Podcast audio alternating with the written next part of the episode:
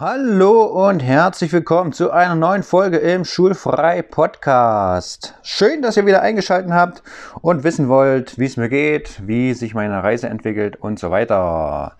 Nach den letzten zwei Folgen gibt es jetzt mal wieder eine Folge von meinem chronologischen Reiseverlauf. Und wie gesagt, ich freue mich, dass ihr wieder dabei seid. Bevor es allerdings losgeht, würde ich nochmal zwei Nachträge liefern. Und zwar die vorletzte Folge war ja so ein bisschen Clickbait-mäßig äh, eine Abrechnung von Panama, würde ich sagen. Da gibt es auf jeden Fall gute Nachrichten, denn die Streiks sind anscheinend vorbei. Es haben mich da ein paar Nachrichten auch von äh, ja, meinen Zuhörern, würde ich mal sagen, erreicht, dass sich die Demonstrationen also ausgezahlt haben und das oberste Gericht von Panama diesen äh, ja, Deal in der Mine da äh, zum Abbau von irgendwas äh, gekippt hat. Das heißt also, es wird da nichts abgebaut, die Natur bleibt wie sie ist und die äh, ja, breite Bevölkerung hat quasi das erreicht, was sie mit ihren Streiks erzwingen wollte und entsprechend war das meine Erlebnisse da ja, ja auch ein, wie soll ich sagen, es hat sich auf jeden Fall gelohnt, dass ich da äh, nicht so gut reisen konnte und die ganzen Straßen blockiert waren und so weiter. Also die Umwelt und die, die Natur hat gesiegt gegenüber dem Kommerz. Und der zweite Nachtrag, letzte Folge, äh, habe ich ein sehr schönes Interview mit äh, Tobias geführt, dem Abenteurer, der die sieben Summits bewältigen möchte in seinem Leben. Und ich habe ihn quasi ja, in der Vorbereitung von der Aconcagua-Besteigung getroffen, mit ihm gesprochen. Wer da also Lust hat, das noch nicht gemacht hat, kann da gerne reinhören. Das ist also die Folge 20 im Schulfrei-Podcast. Und es gibt leider schlechte Nachrichten, denn äh, ja, Tobias hat es schon angekündigt, er weiß nicht genau, ob sein Fuß hält. Er hatte sich ja kurz vor Reiseantritt das Außenband gerissen. Leider musste er die äh, Besteigung des Aconcagua abbrechen es hat sich also in den Vorbereitungen gezeigt, dass das so äh, mit seinem Fuß nicht möglich ist. Und er das, äh, ja, er hat jetzt seine Reisepläne geändert, geändert ist jetzt, glaube ich, in Buenos Aires zum Zeitpunkt der Aufnahme. Ja, und will wahrscheinlich die Besteigung des Aconcagua nächstes Jahr in Angriff nehmen. Dabei wünsche ich dir, Tobias, falls du hier weiter regelmäßig äh, reinhörst in den Podcast, natürlich viel Erfolg. Ja, und eine kleine Sache noch in äh, eigener Sache. Es haben mich einige Nachrichten von euch erreicht, äh, weil jetzt hier dieses Spotify Wrapped rauskam, also so ein Jahresrückblick, äh, wo man, ja, wo analysiert wurde, welche äh, Songs man am liebsten gehört hat, am meisten, äh, welchem Genre man am meisten Musik hört und unter anderem auch die äh, meistgehörten Podcasts. Und da habe ich tatsächlich ein paar Nachrichten erreicht von Leuten, äh, wo mein Podcast sozusagen unter den Top 5 ist. Dafür vielen herzlichen Dank. Jede einzelne Nachricht war dahingehend äh, eine große Freude für mich äh, sowieso. Jegliche Form von Feedback äh, nach den Folgen finde ich absolut toll, weil das ja die einzige Möglichkeit ist, die ich an äh, ja, Feedback erhalte. Also ich kriege ja äh, kein direktes Feedback von so, einer, von so einer Folge hier oder so. Es gibt ja keine Like-Button oder sonst irgendwas. Äh, von daher habe ich mich da sehr drüber gefreut.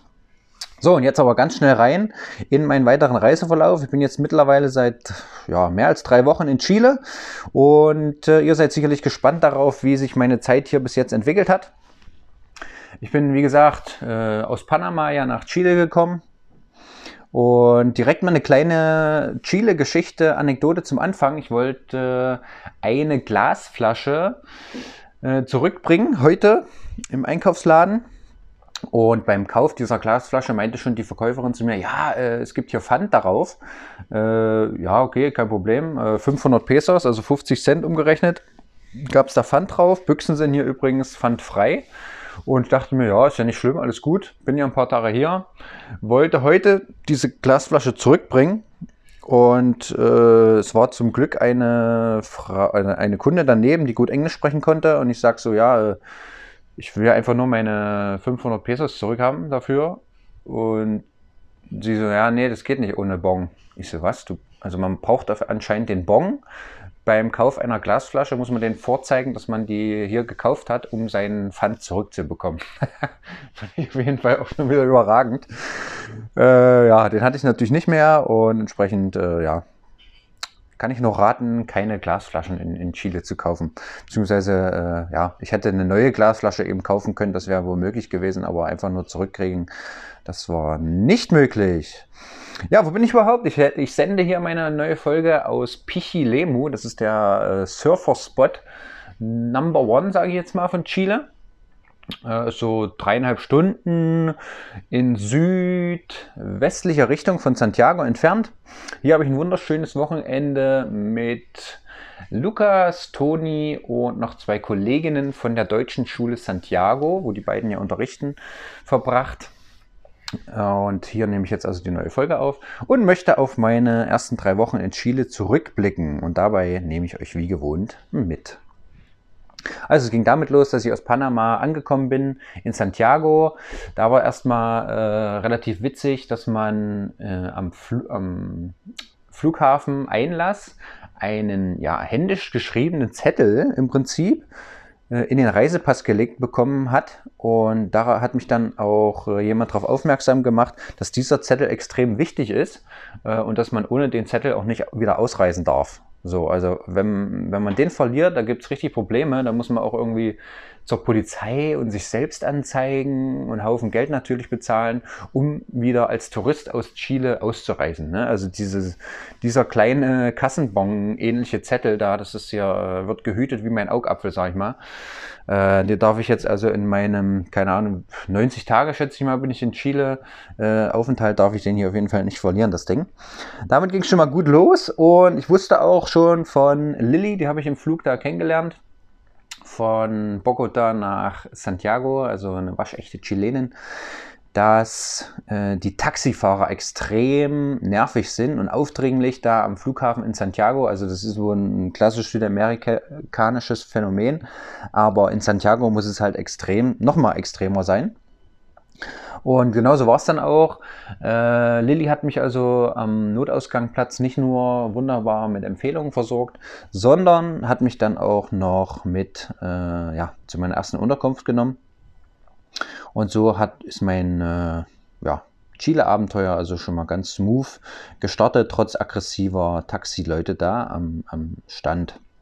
Ja, ich bin dann direkt äh, von meiner ersten Unterkunft da, Nähe Flughafen, ins Zentrum von Chile gefahren mit einem Uber. Also es gibt hier Uber, das funktioniert alles tadellos. Mit einer App, Kreditkarte hinterlegt, kann man sie also an jeden möglichen Punkt äh, wie so ein Taxiservice äh, bringen lassen. Für ja, ordentliches Geld, also nicht billig, aber auch nicht teuer.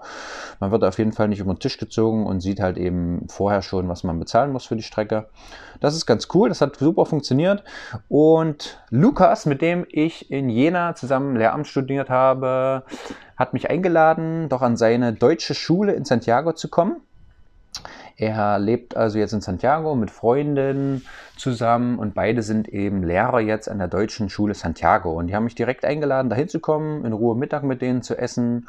Und äh, seine Freundin Toni hat an dem Tag schon Feierabend. Dann bin ich also habe mir die Schule zeigen lassen von Toni, habe äh, ja, mit den beiden und mit dem Lehrerkollegium da ein bisschen gegessen, habe mir die Schule zeigen lassen, und das war so also ja, schon mal ein echt cooler Start. Ja, die Schule in Santiago, äh, die deutsche Schule, ist äh, ja so ein bisschen eine privilegierten Schule. Also es ist anscheinend eine Privatschule, wo man so, keine Ahnung, wenn ich es richtig in Erinnerung habe, so 500 äh, bis 600 Euro im Monat pro Kind Schulgebühr bezahlt. Die Kids haben da so eine Schuluniform, äh, es sind also auch sehr privilegierte Kinder da. Die Schule ist echt, echt sehr, sehr cool. Die ist so sehr weitläufig und vor allem auch so, wie soll ich sagen, nicht so ein geschlossener Gebäudekomplex, sondern auf zwei Etagen, richtig lichtdurchflutet. Man ist immer so ein bisschen draußen. Äh, es sind so Flure, die ja links und rechts im Prinzip äh, keine Wände haben, sondern naja, frei eben sind. Ne? Also dadurch hat man da auch relativ, ist es da immer relativ kühl, so hatte ich den Eindruck, und windig. Aber man ist halt sehr oft an der frischen Luft. Nur die Klassenzimmer sind eben mh, mm, zu natürlich. Und jedes Kind hat auch so ein Laptop, ein Chromebook ist es, glaube ich, fast jeder Raum Smartboard und es gibt WLAN und äh, total weitläufige Lehrerzimmer. Äh, ich habe da direkt den Schulleiter auch kennengelernt und äh, hat mich gefragt, ob ich hier ein neuer Lehrer bin, weil da wohl eine ganz schöne Fluktuation an, an deutschen Lehrkräften auch ist. Aber nee, das habe ich dann negiert natürlich und äh, mir so einen Besucherausweis da auch geben lassen. Ähm, riesengroßer Zaun natürlich auch wieder drum, klassisch Südamerika. Und ja, wunderbar, auch gegessen dort. Die Kantine ist äh, mega fantastisch. Äh, die Schüler essen da dann auch äh, kostenlos, die Lehrer sowieso. Ähm, beziehungsweise bei den Schülern ist es natürlich in dieser, in dem Schulgeld da mit drin. Das war auch super Niveau, sage ich mal. Ähm, also von Vorspeisensalat über Hauptgang mit drei, vier verschiedenen Sachen und Nachtisch und äh, Getränken mit Zapfanlage sozusagen. Das war also wirklich sehr angenehm für mich. Sportplatz, sehr weitläufig, Turnhalle, alles da, alles fußläufig erreichbar und auch ein Kindergarten nebenan. Äh, ja, hat mich also wirklich äh, gut beeindruckt, die Schule. Ja, da habe ich mir das zeigen lassen, bin dann mit Toni irgendwann los. Äh, wir haben uns dann in den Park gesetzt, in Ruhe noch ein bisschen gequatscht. Und ich habe dann im Prinzip fünf, sechs Tage, glaube ich, bei den beiden in ihrer Wohnung im Stadtteil Mankewe verbracht, unweit von der Schule, also entfernt. Hm, vielen Dank da nochmal, wenn die beiden sich das irgendwann mal anhören sollten. Habe also die Couch gecrashed, ähm, ordentlich Zeit mit den beiden verbracht natürlich. Und äh, mit Lukas war ich also einmal auf dem Hausberg von äh, Santiago. Ich glaube, der heißt auch Manquehue, wo man eine Wahnsinnsaussicht hat. Äh, ich war selber auch nochmal wandern auf solchen, zu solchen Wasserfällen, Wasserfällen. Das war allerdings auf dem Sonntag. Das war ein bisschen ärgerlich, weil ich dann direkt mal äh, eine Dreiviertel oder halbe Stunde da an der Schlange stand, um diese Wanderung machen zu dürfen.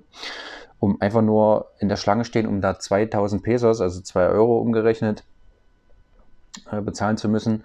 Also das war ein bisschen ärgerlich, aber die Wanderung war natürlich fantastisch und es war absolut tolles Wetter. Ich habe irgendwie das tolle Wetter mitgebracht, haben die beiden mir erzählt. Also es war wohl äh, die letzten vier, fünf Monate vorher in Santiago äh, räudiges Wetter mit viel Wolken, Regen, äh, Nebel, schlechte Luft und so weiter. Und die ersten zwei Tage, die ich da war, war dann halt so bombastischer Sonnenschein. Das hat ihnen auf jeden Fall gut gefallen, mir natürlich auch. Die haben mir dann auch äh, gezeigt, dass es da so geile Donutläden gibt, obwohl ich jetzt nicht der riesengroße Donut-Fan bin, aber äh, das scheint ja der absolute Shit zu sein.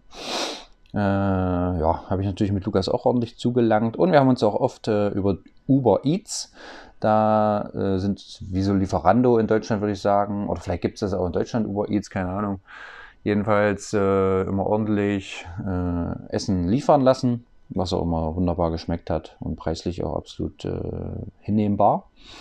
Natürlich waren wir auch ab und zu mal essen bei einem Peruaner unter anderem. Die beiden haben ja die ganzen Malls gezeigt. Also die Chilenen sind anscheinend verrückt nach Malls. Äh, so ist auf jeden Fall mein Eindruck. Ähm, Gibt es also fußläufig von den beiden entfernt äh, relativ viele Malls erreichbar mit allem möglichen Schnickschnack, den ganzen Läden, die man natürlich auch von Deutschland aus kennt. Äh, mit Lukas war ich auch im äh, nahegelegenen Park. Da gab es dann ganz viele Sportmöglichkeiten, so wie ich das eben mag. Da haben wir auch Beachvolleyball gespielt mit den Locals dort. Ein bisschen Calisthenics gemacht, äh, so weitläufige Wiesen, wo die Leute Football gespielt haben, Frisbee, was nicht alles. Also das hat, fand ich sehr, sehr angenehm. Ähm, ich bin nun überhaupt kein Stadtmensch, aber diese, oh, ich glaube, 8 Millionen Menschen Metropole, Santiago, fand ich wirklich, wirklich schön. Also dafür, dass ich eben kein Stadtmensch bin, habe ich mich da tatsächlich sehr, sehr wohl gefühlt.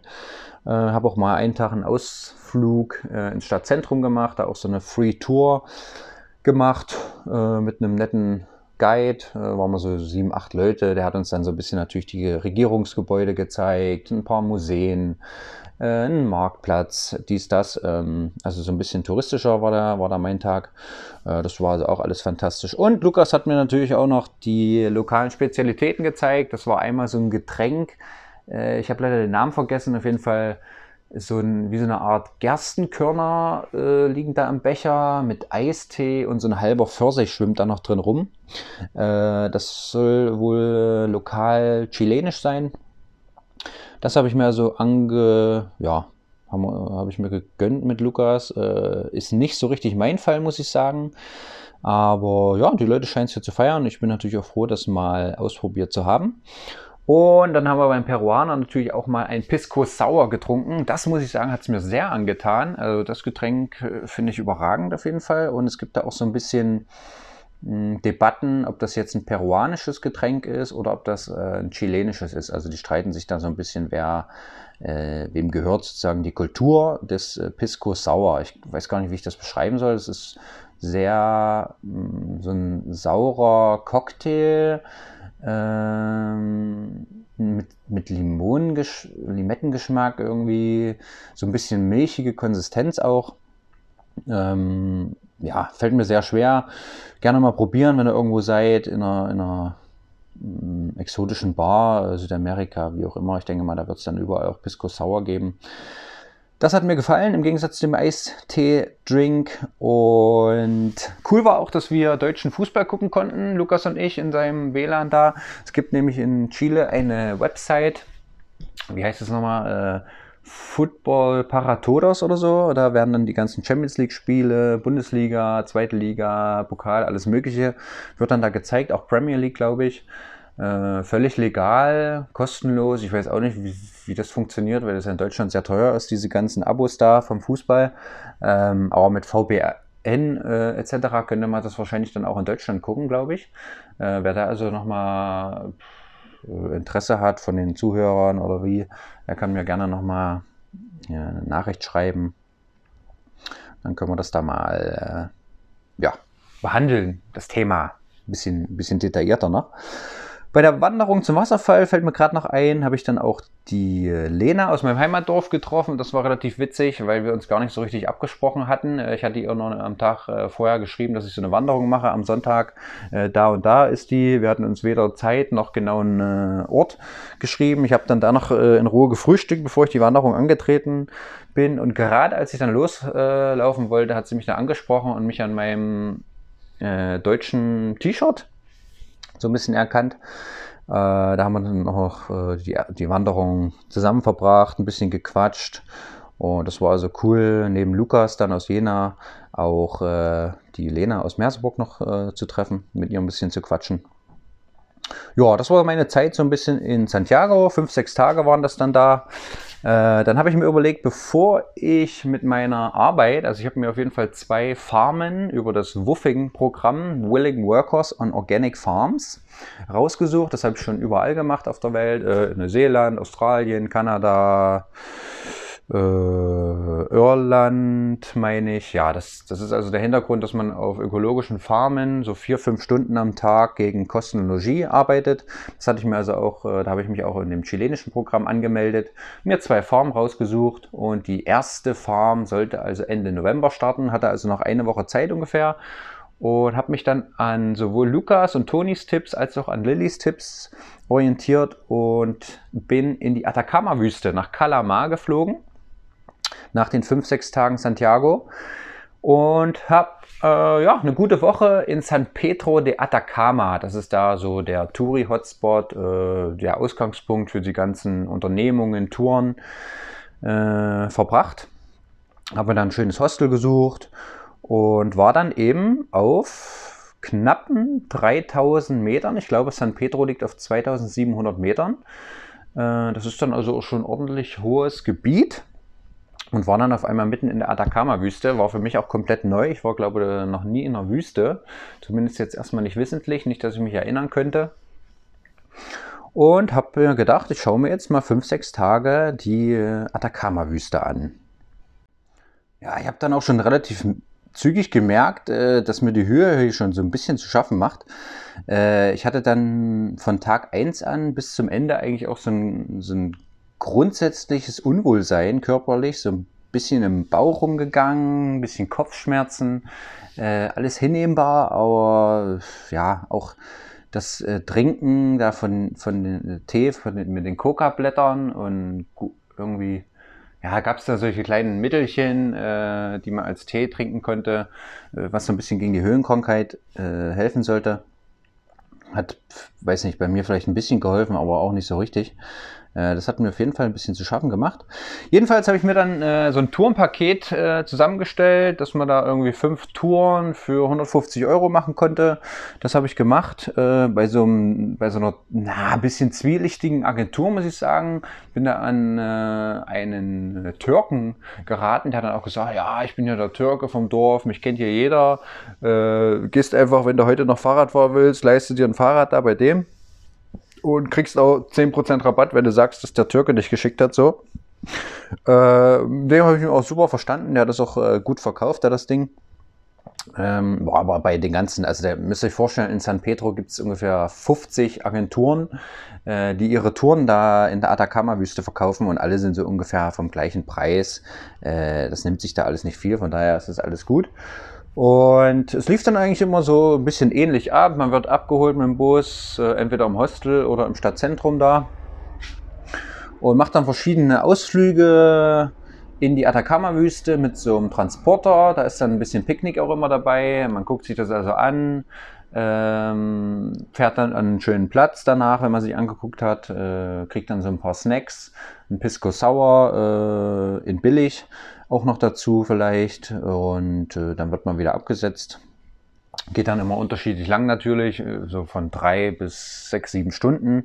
Bei der einen Tour musste man auf jeden Fall auch schon mal zwei Stunden fahren bis dahin. Pietras Rojas war das. Die, die roten Steine da oder rote Erde.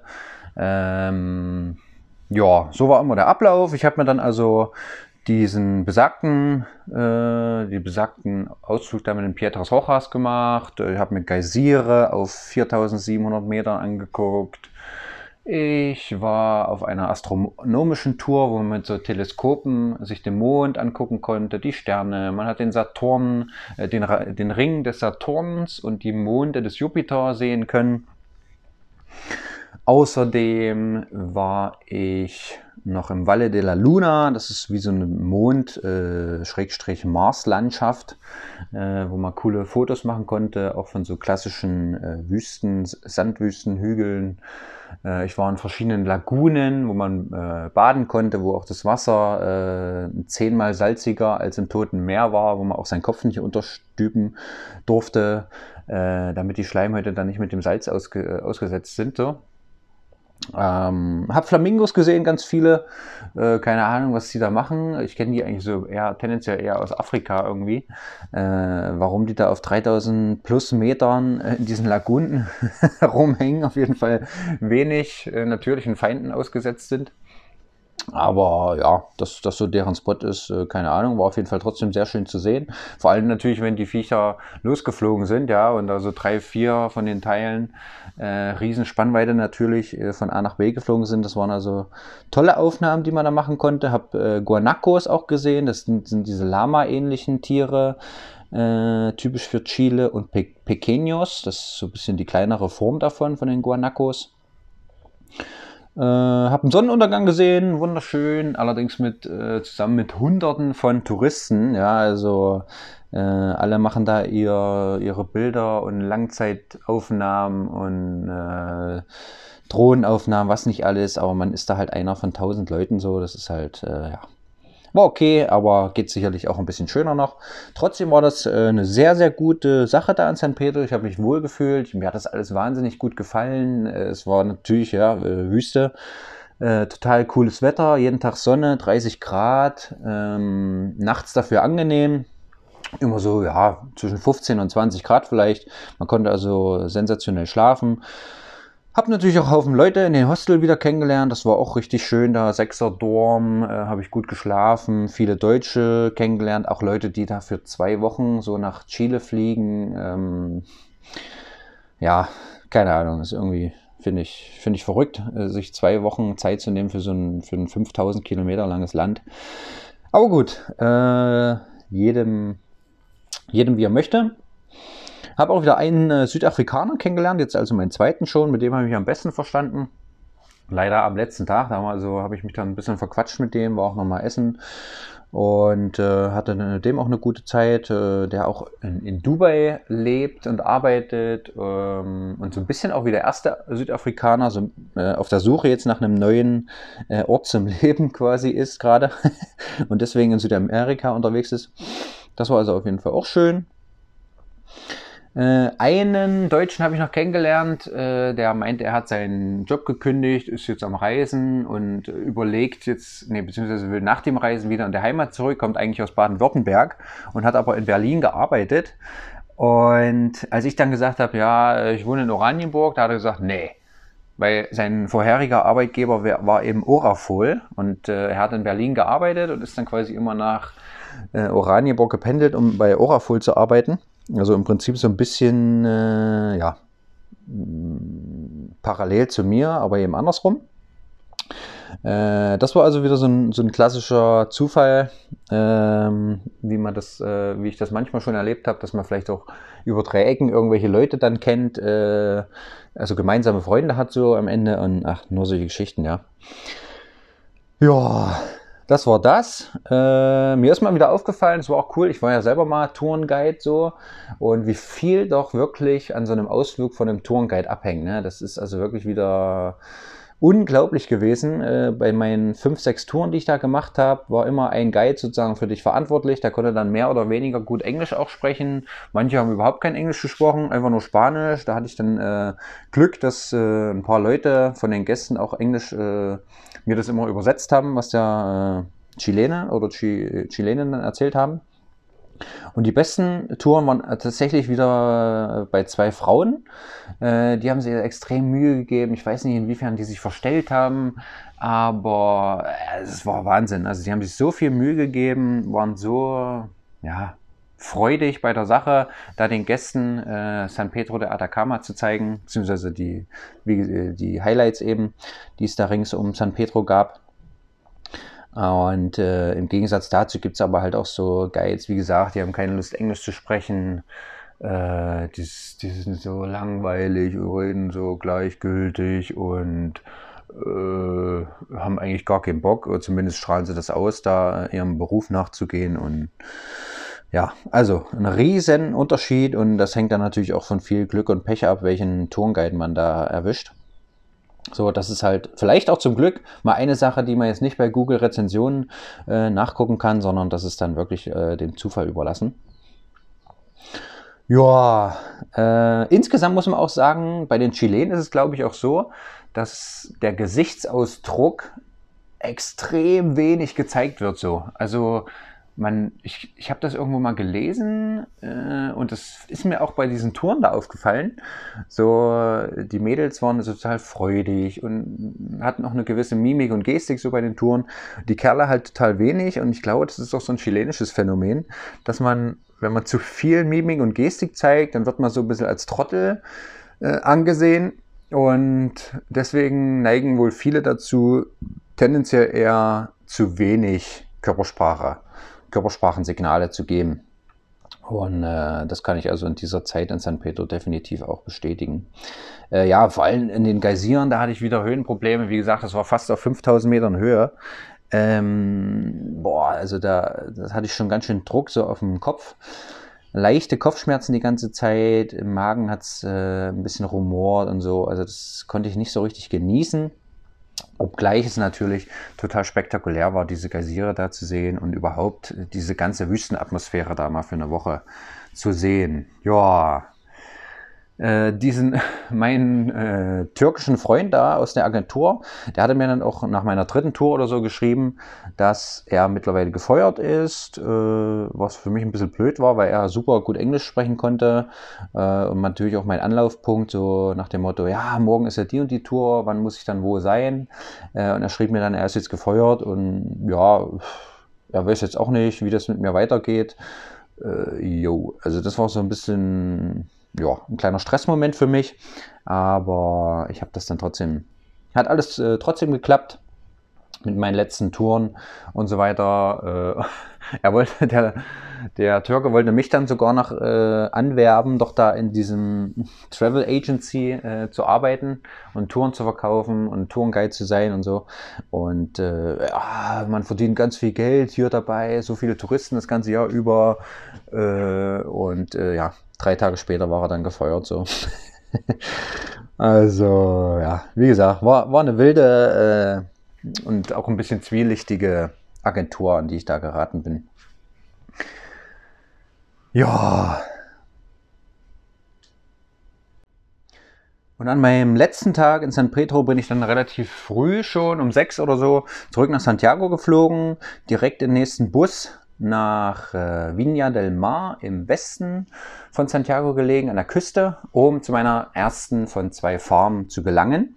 Am Flughafen erreichte mich dann aber die Nachricht von meinem ersten Farmbesitzer eben, äh, dass äh, ja jetzt eine französische Wucherin da ist, das Haus also belegt ist, das Bett, und ich im Zelt schlafen müsste. Äh, was mich natürlich, äh, was ich mich, was ich jetzt nicht so richtig begeistert in Empfang genommen habe, die Nachricht, weil ich habe mich so ungefähr schon vor sechs Monaten um diese zwei Farmen gekümmert und bin natürlich auch davon ausgegangen oder habe explizit geschrieben, dass ich im Haus schlafen will und nicht in irgendeinem Zelt. Und ja, somit äh, am selben Tag diese Nachricht zu bekommen. Genau, aber ich dachte mir dann, ja, fährst trotzdem mal hin, guckst dir das alles an, wie es ist. Äh, und es ist ja immer so beim Woofing, man hat keinen Vertrag. Äh, Wenn es einem nicht gefällt, dann kann, man ja immer wieder aussteigen. Und so dachte ich, fährst du einfach mal hin. Und kannst hier immer aussteigen, kannst äh, abreisen, wie man möchte. Ja, Anreise hat dann überhaupt nicht funktioniert. Äh, Typi hat äh, nur Spanisch gesprochen, hat ab und an mal mir bei WhatsApp geschrieben, wo ich denn hin müsste und er ist selber, selber gerade unterwegs und das hat alles nicht so richtig hingehauen. Irgendwann hat er mir dann doch die Adresse geschrieben, hat mir ein Uber genommen, äh, musste da noch äh, fünf Kilometer mit meinen zwei äh, riesen Rucksäcken da entlang so einer äh, nicht geteerten Straße, wo der Staub die ganze Zeit aufgewirbelt wurde von den vorbeifahrenden Autos. Und es hat dann also eine Weile gedauert, ehe ich dann an dieser, ja, ich schätze mal, einen halben Hektar war diese, das Grundstück groß. Äh, da stand einfach nur ein, so ein Schiffscontainer mit kleinem Anbau. Das war also sein Tiny House mit sensationeller Sicht auf den Pazifik, muss man sagen, äh, in Hanglage. Und äh, er war selber auch gar nicht da, sondern nur eben die französische Wufferin. Carla hieß die, Anfang 20 äh, mit der habe ich ein bisschen gequatscht. Äh, er kam dann abends, haben wir noch ein Bierchen zusammen getrunken. Und äh, tatsächlich konnte ich dann aber doch in dem Tiny House mitschlafen äh, und musste nur eine Nacht im Zelt schlafen, weil er da mit der ganzen Familie da war. Und ansonsten ging es halt, war es völlig okay. Ist ja auch cool. Ich, äh, wer mich kennt, der weiß, dass ich ein großen, großes Fable für Tiny Houses habe. Und von daher war das eine coole Erfahrung, in so einem Teil mal zu leben für eine Woche. Es gab dann auch genug Essen da. Äh, das Wetter hat mitgespielt. Es war sonnig, es war, es war ordentlich windig. Es gab drei Hunde, äh, mit, ja, die ziemlich faul waren zwar, aber mit denen man trotzdem ein bisschen spielen konnte und eine gute Zeit haben. Mit Carla habe ich mich auch gut verstanden. Äh, habe tendenziell aber eher Englisch gesprochen da mit Carla als Spanisch mit ihm und seiner Familie. Äh, von daher kann man nicht so richtig von einem kulturellen Austausch da im Sinne des Woofing-Programms sprechen. Also insgesamt war es jetzt nicht so richtig zielführend, meine Woche da auf der ersten Farm. Aber positiv denken, äh, ich habe da eine Menge Geld gespart, äh, dadurch, dass ich da essen konnte. Ich musste nicht viel arbeiten, ich musste aufpassen, dass ich die Pflanzen da immer gießen konnte. So ein paar kleine Sachen ums Haus rum, äh, die Hunde füttern, äh, ein bisschen Gassi gehen mit denen und so. Das war so wirklich entspannt von der Seite her, aber mein eigentliches Ziel, nämlich äh, ordentlich Spanisch zu üben, äh, war da halt nicht so erreicht. Das war ein bisschen schade. Nichtsdestotrotz, äh, wie gesagt, war es eine coole, coole Sache. Ähm, die haben dann am Wochenende da auch einige Leute zu Besuch gehabt. Äh, das war dann wie so eine Zeremonie. Also die hatten da so eine Vorrichtung zu so einem Schwitzerhaus, nennen die das, Sweathouse, ähm, wo sie vorher riesen Feuer gemacht haben, ganz viele solche Steine drinne, äh, dann so, so, eine Bambusvorrichtung, ungefähr einen Meter hoch. Da haben sie dann die Steine reinbuxiert, liegt eine Decke drüber und dann haben sie da vier Saunagänge im Prinzip gemacht und noch einen fünften irgendwie im Sinne von, ja, wer den fünften noch macht, der ist ein richtiger Krieger und äh, man wurde da mit so einem Qualm einmal den ganzen Körper bedeckt, so mäßig. Äh, ja, das war also so eine richtige spirituelle Zeremonie. Ähm, ja, weiß ich nicht. Äh, ich habe da nicht mitgemacht so. Es gab am Samstag war das für die Männer und am Sonntag für die Frauen. Äh, ich saß da so ein bisschen dabei, äh, habe versucht, ein bisschen Spanisch zu quatschen mit den Leuten. Fand das aber doch ein bisschen suspekt, die ganze Geschichte. Äh, ich bin da auch nicht mit reingegangen, obwohl ich eigentlich ein passionierter Saunagänger bin, aber ja, weiß nicht, war mir irgendwie nichts. Aber es gab am Samstag da auf jeden Fall auch ordentlich äh, zu essen, lecker Salat, äh, viel Fleisch. Äh, in Südamerika ist es ja auch gang und gäbe, dass viel Fleisch auf dem Grill liegt. Das war da auch der Fall. Witzig war, dass der eine Hund sich da einmal so ein Steak vom Grill gemopst hat. Äh, das war auch sensationell. Und äh, ja, das war so ein bisschen das Highlight da von diesem Aufenthalt, diese Zeremonie. Aber irgendwie war ich dann auch wieder froh, wenn dann da alle weg waren da von dieser Bagage und äh, das Spirituelle äh, ja, beendet war, weil ich das ein bisschen befremdlich fand. Auch die Frau, frische Mama, äh, vor zwei Monaten da das zweite Kind gekriegt, äh, irgendwie Gras geraucht und eigentlich wortwörtlich beim Säugen des Kindes äh, ein Bier getrunken hat. Boah, weiß ich nicht. Äh, und die, die Carla da aus Frankreich, die hat das auch so ein bisschen gut geheißen, nach dem Motto, ja, es ist besser, äh, dem nachzugeben, was man selber für richtig hält, als wenn man sich allem entsagt und so. Und ja, weiß ich nicht, soll jeder machen, wie er denkt, aber ich fand das alles ein bisschen befremdlich, dann die ganze Situation. Und habe das Ganze dann auch schon nach einer Woche äh, wieder beendet. Ich wollte eigentlich zwei Wochen da bleiben. Aber Lukas und seine Freundin Toni haben mich eingeladen, äh, doch ein schönes Wochenende mit ihnen in Pichilemu eben in dem Surferspot äh, zu verbringen.